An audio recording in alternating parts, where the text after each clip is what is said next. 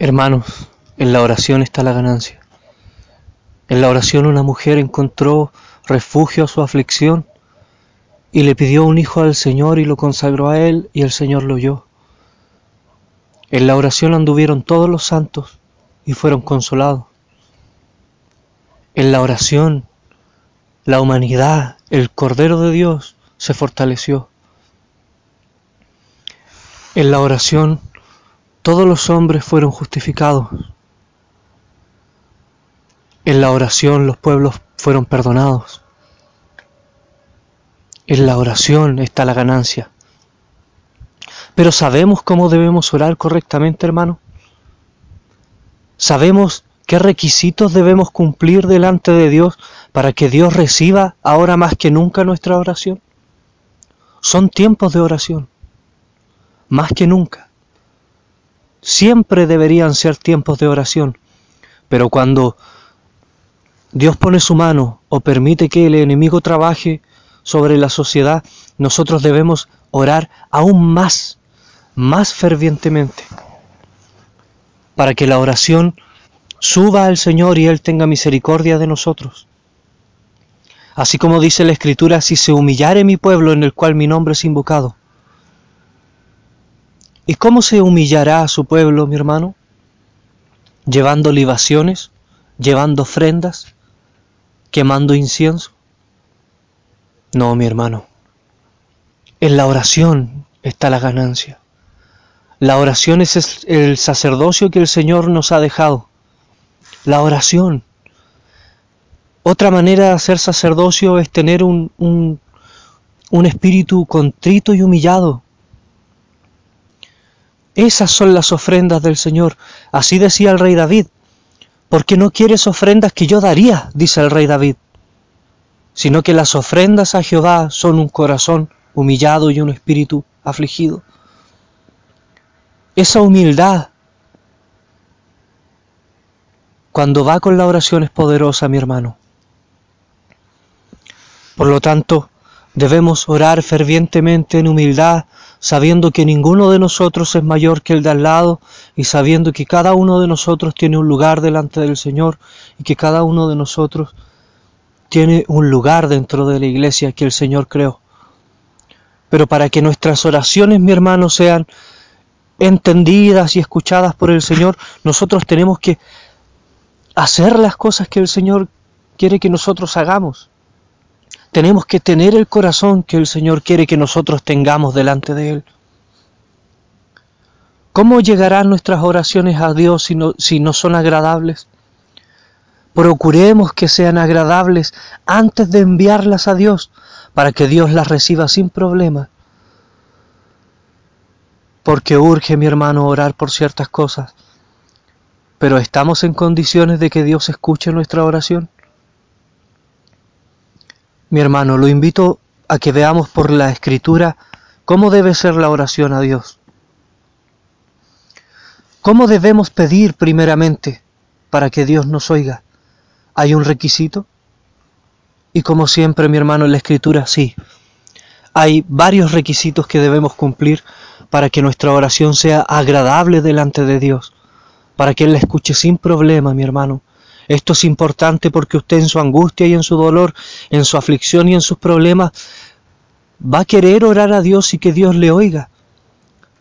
Pero ¿está en condiciones para que Dios le oiga? Puede sufrir mucho, Puede ser muy injusto quizá lo que le está pasando. Pero, ¿está usted en condiciones?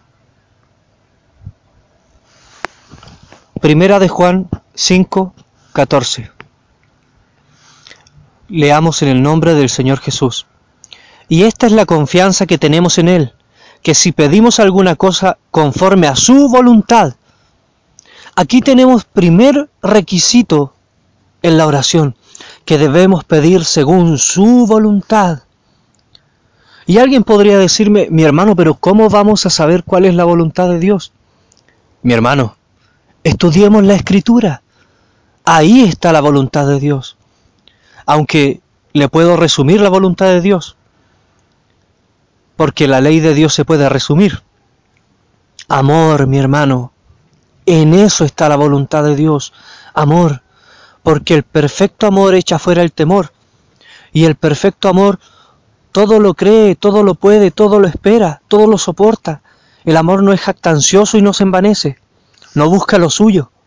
No se irrita. No se goza con la mentira, más se goza con la verdad. Eso es, mi hermano, esa es la voluntad de Dios. Y si ponemos el amor en, en, nuestros pensamientos y en nuestra vida, primeramente antes de arrodillarnos, vamos a saber cuál es la voluntad de Dios. Porque el Espíritu del Señor que mora en nosotros, que es Dios mismo, nos revela cuál es su voluntad. Pero primero tenemos que andar en amor, escudriñando su palabra, para que lleguemos a la estatura de un varón perfecto, del conocimiento de la verdad, así dice la Escritura. Pero uno no puede llegar al conocimiento de nada si no se interesa primero por adquirir ese conocimiento. ¿Cómo yo voy a saber algo que no he estudiado o que no me he detenido a preguntar siquiera? Por lo tanto, para que nosotros lleguemos a ese conocimiento tenemos que estudiar la escritura amándola, amando a nuestro prójimo, pero primeramente amando a Dios. Porque sin amar a Dios tú no puedes amar a tu prójimo ni puedes amar la escritura. Primeramente debes amar a Dios. Y aquí nos dice primera de Juan 5:14, el primer requisito nosotros que debemos tener para que nuestra oración sea oída pedir según la voluntad de Dios. Y sigue el versículo y dice, y si sabemos que Él nos oye en cualquiera cosa que pidamos, sabemos que tenemos las peticiones que hayamos hecho, porque estamos pidiendo según su voluntad, y la voluntad de Dios es justicia y es perfecta. Por lo tanto, al pedir según la voluntad de Dios, tenemos la seguridad absoluta que recibiremos lo que estamos pidiendo. Pero mi hermano, antes de que nosotros podamos pedir según la voluntad de Dios, tenemos que estar bien delante de Dios. Porque, ¿qué pasaría si yo llegara a pedirle a Dios según su voluntad, pero Dios me viera imperfecto en la oración? Mi hermano, siempre vamos a ser imperfectos. Pero hay requisitos en la oración. En la oración, mi hermano. Dios pone requisitos en todo, en nuestra vida habitual con nuestra esposa, en nuestra vida cotidiana con nuestros hijos, en nuestro trabajo, nos aconseja punto por punto y nos dice qué debemos hacer en cada situación. Así también en la oración, Él nos recomienda. Bien, sabemos que tenemos que pedir según su voluntad, pero ¿qué más? ¿Tiene que haber algo más? Sí, mi hermano, debemos ser humildes al pedir Debemos derramarnos al pedir. No debemos tener alto concepto de nosotros mismos, pensando que nosotros somos mejores que el de al lado, mejores que el, eh, que, el que se fue, o, o mayores que el que se fue. Los fariseos eran doctores de la ley y el Señor les dijo, las rameras irán delante de vosotros y se salvarán primero. ¿No eran ellos Israel? ¿Acaso no representaban ellos la religión israelita y la fe israelita? ¿Y qué les dice el Señor? Que las rameras irán delante. ¿Y cómo nosotros podemos a veces pensar que somos mayores que el que se fue? Y si Dios quiere traer al que se fue y el que se fue, cuando vuelve, vuelve humillado y se vuelve más grande que nosotros, porque dio frutos legítimos, ¿qué haremos? ¿Nos enojaremos? ¿Le reclamaremos al Señor? ¿O no nos alegraremos cuando llegue nuestro hermano? No, mi hermano, porque el que no ama a su hermano es, homicida. Y ningún homicida llegará al reino de los cielos. Por lo tanto, no debemos tener en la oración alto concepto de nosotros mismos, ni aun con el que se fue. ¿No dice la Escritura que debemos amar a nuestros enemigos como a nosotros mismos? Y si debemos amar a nuestros enemigos, ¿Cuánto más a alguien que cometió un error delante de Dios y que no es nuestro enemigo? Que cometió un pecado delante de Dios. Por lo tanto es Dios el que tiene que perdonarlo. Por lo tanto, es Dios el que tiene que ver su corazón. Y si su corazón no cambia, entonces Él se vuelve enemigo de Dios. No enemigo tuyo ni enemigo mío, mi hermano. Enemigo de Dios. Pero si Él cambia su corazón, o ella cambia su corazón, sea quien sea que se haya ido de la iglesia, de cualquier iglesia, cambian su corazón y dan frutos legítimos. ¿No debemos alegrarnos? En esto conoceremos el que es de Dios, porque el que no ama a su hermano y el que no se alegra por el que vuelve, ese no es de Dios. Por lo tanto tenemos el primer requisito que es pedir según la voluntad de Dios, pero también debemos pedir con humildad y con humillación delante de Dios. Mateos capítulo 6, versículo 6 al 7 dice, Mas tú cuando ores, entra en tu aposento y cerrada la puerta, ora a tu Padre que está en secreto, y tu Padre que ve en lo secreto te recompensará en público. Y orando no uséis vanas repeticiones como los gentiles que piensan que por su palabrería serán oídos. Esto es interesante, mi hermano. Ya tenemos que nos recomienda pedir según la voluntad de Dios.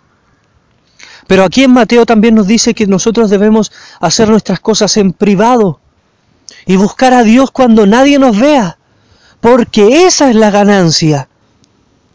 Ahí tú vas a estar demostrando delante de Dios que no hay ninguna vanidad en ti, que no hay ningún interés en ti, sino que hay una búsqueda legítima y desinteresada hacia Dios. Por eso tiene que ser en privado primeramente, es cierto que nosotros debemos hacer algunas cosas en público, en los servicios, y, eh, en, los puntos a la calle o en cualquier reunión donde hayan hermanos, porque lo hacemos uno frente a los otros. Pero lo más importante no es lo que hacemos frente a los otros, sino lo que hacemos en privado y en nuestro corazón. Eso es lo más importante delante del Señor. Y tu Padre que ve en lo secreto te recompensará en público. Pero tampoco nosotros lo hacemos con la intención de recibir esa recompensa, sino de buscar a Dios por nuestra necesidad, no por la recompensa. Porque nuestra necesidad no es la recompensa que Dios da, sino que nuestra necesidad es Dios. Dios que da la recompensa, no la recompensa en sí. Mi amor está hacia mi Padre, no hacia el regalo que mi Padre me da.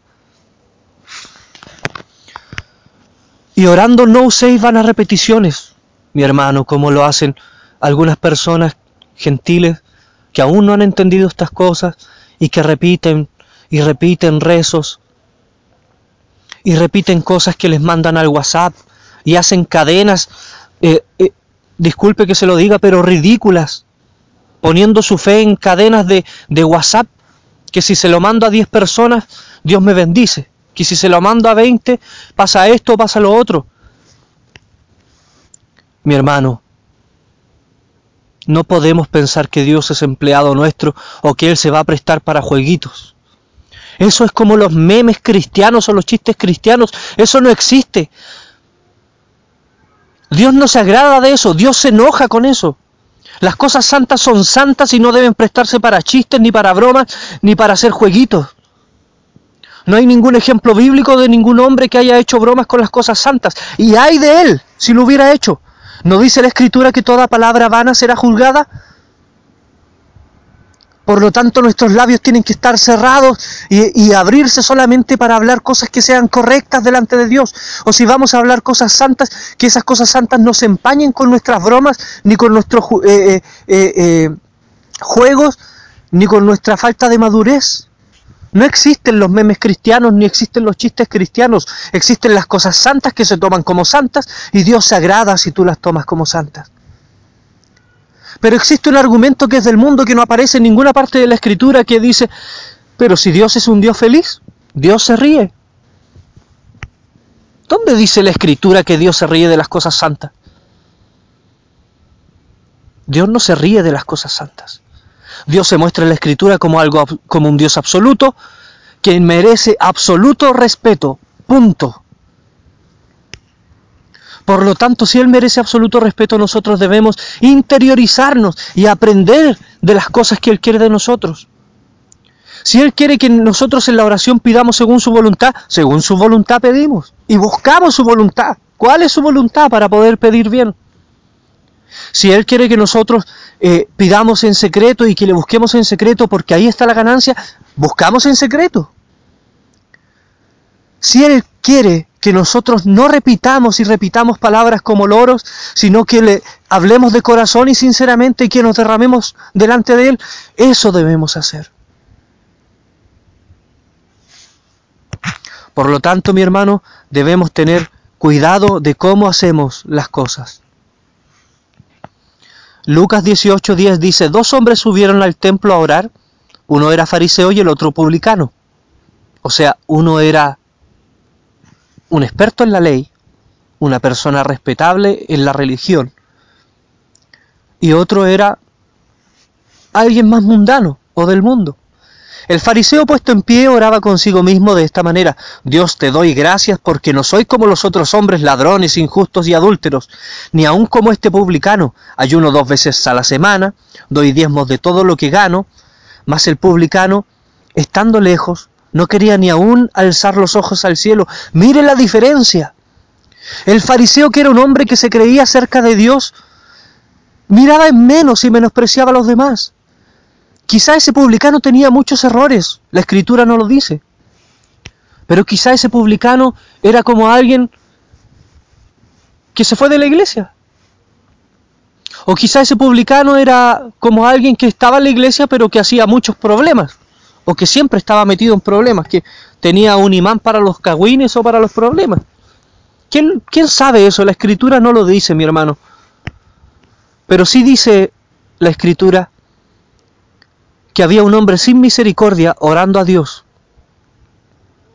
y uno que era un pecador, pero lleno de arrepentimiento y de complejos, porque se sabía pecador.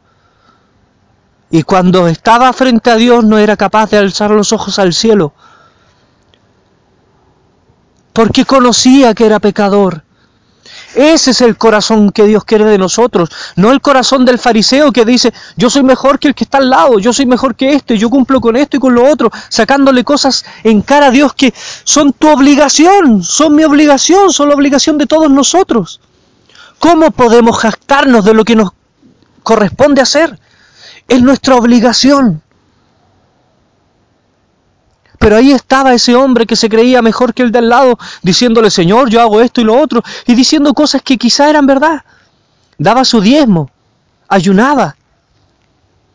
Pero nada de eso servía ni le era recibido, porque no había humildad en su corazón, ni humillación, ni había perdón, ni misericordia. Mas el publicano, estando lejos, no quería ni aún alzar los ojos al cielo, sino que golpeaba su pecho diciendo, Dios, sé propicio a mí, pecador. Os digo que éste descendió a su casa justificado antes que el otro. ¿Se fija? Señor, sé propicio a mí, pecador, con humildad. Y sé propicio a mis hermanos.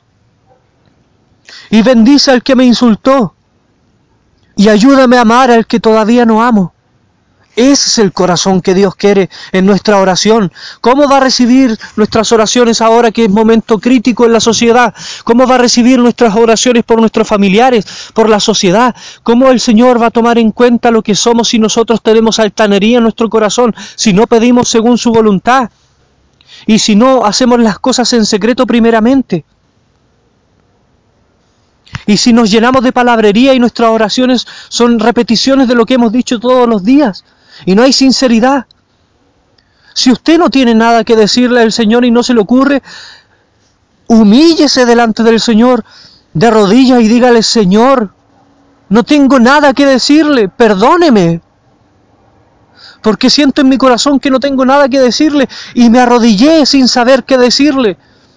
Y así que le pido perdón por esto. Y si usted empieza así, Dios le va a dar que orar.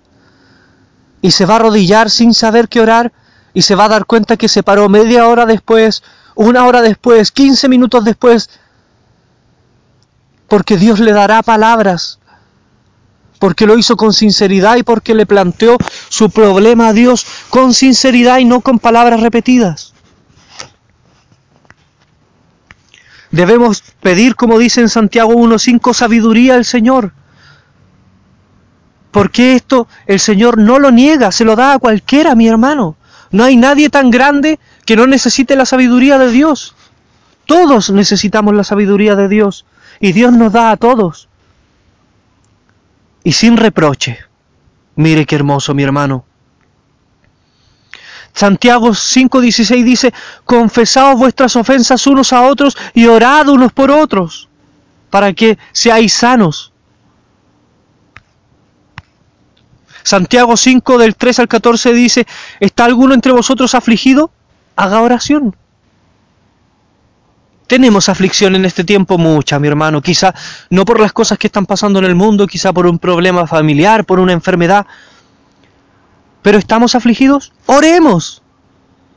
Estamos alegres, cantemos alabanzas. Y si alguno de nosotros está enfermo, mi hermano, llamemos a los ancianos de la iglesia que oren por nosotros. Dice eh, el apóstol Santiago, ungiéndole con aceite en el nombre del Señor. Es cierto, mi hermano, que ahora no podemos ir a la iglesia, ni que el pastor, ni que ningún hermano de la iglesia puede poner las manos sobre nosotros porque estamos todos apartados por el tema del coronavirus. Pero llegará el tiempo en que nosotros volvamos a la iglesia y debemos cumplir con todas estas cosas. Dios no las dejó en vano. Si el Señor nos hace esta pregunta y nos dice, ¿está usted enfermo? Vaya donde los ancianos y que le pongan las manos con aceite. Confiemos entonces en que eso da resultado, porque por algo el Señor lo está dejando en la Escritura. Y dice Marcos 11 del, 25 eh, al 26 que cuando estemos orando debemos perdonar al, al que nos ha ofendido. Porque de otra manera no tendremos perdón. ¿Cómo nos vamos a arrodillar, mi hermano, a pedir perdón si es que no hemos perdonado? ¿Cómo le podemos pedir perdón al Señor si es que no sé, en cualquier momento llega una persona que nos ha hecho algo y, sentimos odio y sentimos rabia y sentimos cosas que no son de Dios. Y después le vamos a pedir perdón a Dios por nuestros pecados. ¿Cree que Dios nos va a perdonar nuestros pecados si nosotros no hemos perdonado al que pecó contra nosotros? ¿Cree usted, mi hermano, que Dios es un Dios de desorden? En 1 de Pedro 3:7 dice, vosotros maridos igualmente vivid con ella sabiamente, dando honor a la mujer como a vaso frágil y como coherederas de la gracia de la vida para que vuestras oraciones no tengan estorbo. ¿Ha dejado usted de mantener o sostener a su familia? ¿Ha dejado de esforzarse porque su familia esté bien? ¿No dice la escritura que el que no provee primero para los suyos es peor que los impíos? ¿Se ha apartado usted de su familia buscando excusas? Mi hermano, la familia que Dios nos da aparte por nuestra esposa, y dice que debemos tratarla como vaso frágil y como coherederas de la gracia, para que nuestras oraciones no tengan estorbo. Mi hermano, ¿eres tú un marido que no trata a su mujer bien y que espera que Dios le responda a sus oraciones? No somos capaces de tratar a nuestras esposas como corresponde, como nuestras hermanas y amándolas legítimamente, y esperamos que Dios responda a nuestras oraciones, que Dios nos bendiga con, con trabajo, que Dios haga que nuestros hijos se porten bien, que Dios nos quite al vecino problemático. ¿Cómo? Si primeramente no demostramos nuestro amor al que está al lado de nosotros, o a la que está al lado de nosotros, porque esto es para varones y para mujeres la mujer con su esposo y el esposo con su mujer. Ambos deben respetarse para que sus oraciones lleguen a Dios, porque de otra manera, ¿cómo van a llegar sus oraciones a Dios? Piden y piden y piden y piden y se arrodillan y todos los días y creen que con la insistencia van a lograr algo porque la escritura dice que la mujer fue a donde el juez injusto y con la insistencia logró algo. Primeramente, el juez que nosotros tenemos es justo porque es Dios. Y a ese Dios usted no lo puede hacer tonto, ni yo lo puedo hacer tonto. Y ese Dios ve de lejos nuestras manchas y nuestra suciedad. Y esperamos, mi hermano, que nosotros tratando a nuestra compañera o a nuestro compañero con desdén o mal, o siendo indiferentes, o diciéndole palabras feas o dolorosas, ¿Dios va a recibir nuestra oración? Primero pidámosle perdón a nuestras esposas. Primeramente pidamos perdón en nuestra casa por haber no habernos esforzado trabajando, por no habernos esforzado abasteciendo. Primero pidamos perdón y seamos hombrecitos y mujercitas para hacerlo. Entonces Dios se va a agradar y cuando nos arrodillemos a orar y le digamos, Señor, perdóname, oye mi oración, el Señor va a decir, te perdono y oigo tu oración, porque tú hiciste lo que yo te pedía, porque empezaste a tratar a tu mujer o a tu esposo mejor, porque te preocupaste de tu familia primeramente, entonces yo te voy a oír. Primera de Timoteo 2.8 dice, quiero pues que los hombres oren en todo lugar levantando manos santas, sin ira ni contienda. ¿Cuál es la ira, mi hermano? El enojo, ¿cierto? Ese enojo que nos da cuando nos acordamos de la, de la persona que hizo problemas en la iglesia y que tiene que volver en algún momento, o, que pasa, o qué pasaría si nos encontráramos con ella, o, o si esa persona nos provocara. Mi hermano, la escritura no tiene dobles lecturas. Dice claramente, sin ira ni contienda. Y el que no ama a su hermano no ha conocido a Dios. Cuando el hijo pródigo llega a la casa de su padre, su padre, que había sido el afectado, contra él pecaron, contra su padre, contra el padre pecaron. Se alegró cuando vio a su hijo a pesar de todo lo que había hecho porque volvió con humillación real y le hizo una fiesta y le puso un anillo. Pero su hermano el envidioso, su hermano el que no le faltaba nada, su hermano el que estaba dentro, su hermano el que debería haber tenido misericordia, el que debería haberse alegrado de que su hermano volviera con vida. ¿Qué hace? Se enoja al ver que su hermano, el que se había apartado, vuelve. Mi hermano, es tiempo de oración. Y si nosotros no oramos pidiendo conforme a la voluntad de Dios, si no oramos en privado en nuestro aposento, si no oramos diciendo palabras sinceras, sin repeticiones vanas, si no oramos con humildad, teniendo misericordia del de al lado, pidiendo que Dios sea propicio primeramente a nuestros pecados. Si no oramos confesando nuestros pecados y si no oramos los unos por los otros, si no oramos por sabiduría, si no oramos, mi hermano, cuando estamos afligidos, si no pedimos oración a nuestros ancianos cuando estamos enfermos, y si no perdonamos al orar, si no tratamos bien a nuestras esposas o a nuestras familias y oramos,